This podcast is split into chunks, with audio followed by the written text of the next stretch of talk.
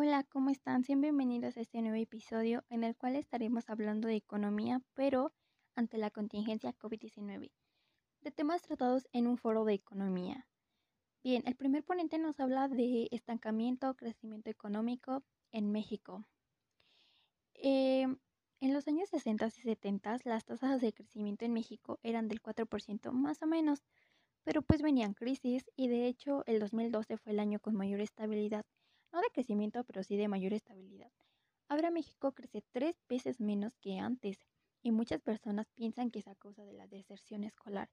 Si comparamos el índice de cobertura en los años 2011 y 2012 en la CDMX, era del 69%, o sea que eran los que ingresaban a las universidades. Y ahora el índice aumentó al 95% y en Puebla pasó del 34% al 46.8%.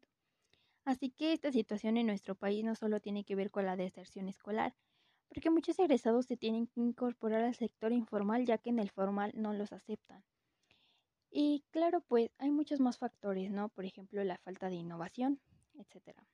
Pasando con el segundo ponente, nos habla de las, de las tarjetas de crédito. Ustedes sabían que las tarjetas de crédito pues se da en los años 20 bajo el dinamismo económico que se da en los Estados Unidos. Nos menciona también que aproximadamente cuatro siglos antes de Cristo se empezaron a dar los primeros documentos que daban eh, crédito a las personas firmando una letra de cambio, misma que da la credibilidad, es decir, la confianza que se tiene de un banco hacia una entidad pública o privada.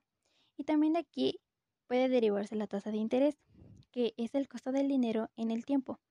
Un concepto también importante es el saldo insoluto, es el monto más la tasa de interés más los intereses moratorios que pudiera tener alguien. El doctor nos da un importante consejo acerca de las tarjetas de crédito. Es importante siempre y cuando sepamos administrar nuestros tiempos e ingresos. Con esto me despido. Hasta la próxima semana. Gracias.